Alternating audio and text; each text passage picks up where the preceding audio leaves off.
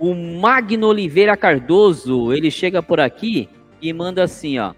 O Mano Guerreiro tá falando, vamos vender esses bonecos? Mano, eu vendo. Se alguém, alguém aparecer para comprar o lote todo, eu vendo. Separado, não.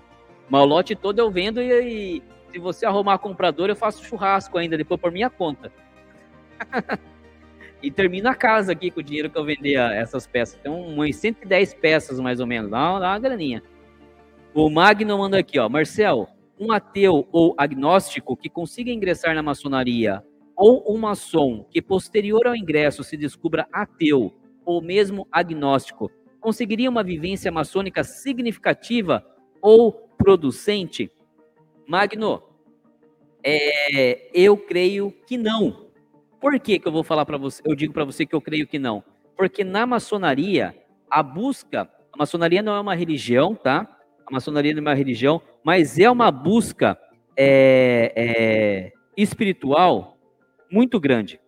A filosofia maçônica, né, para aqueles que estão lá e buscam galgar os graus, estudar realmente, a filosofia maçônica nos leva a uma busca, uma evolução espiritual. Então, uma vez que você, citando aqui a sua fala, se torne né, é, é, ateu, você deixa de acreditar na existência de, de uma evolução, de algo que você possa buscar nesse momento, na minha concepção, vai perder o sentido da sua busca, da sua evolução espiritual, tá?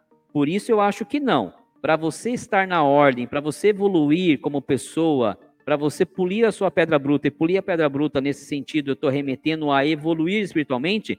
Você tem que crer que há uma evolução espiritual que busque uma, uma, um, um, um, um novo estágio. Se tornando ateu, você vai virar um materialista, você não vai crer em nada além daquilo que você possa tocar. Isso vai impedir você de ter essa evolução, tá? Minha singela opinião. Comenta aí se você concorda comigo ou não. Magno, obrigado por estar aqui conosco na live, viu? Muito obrigado.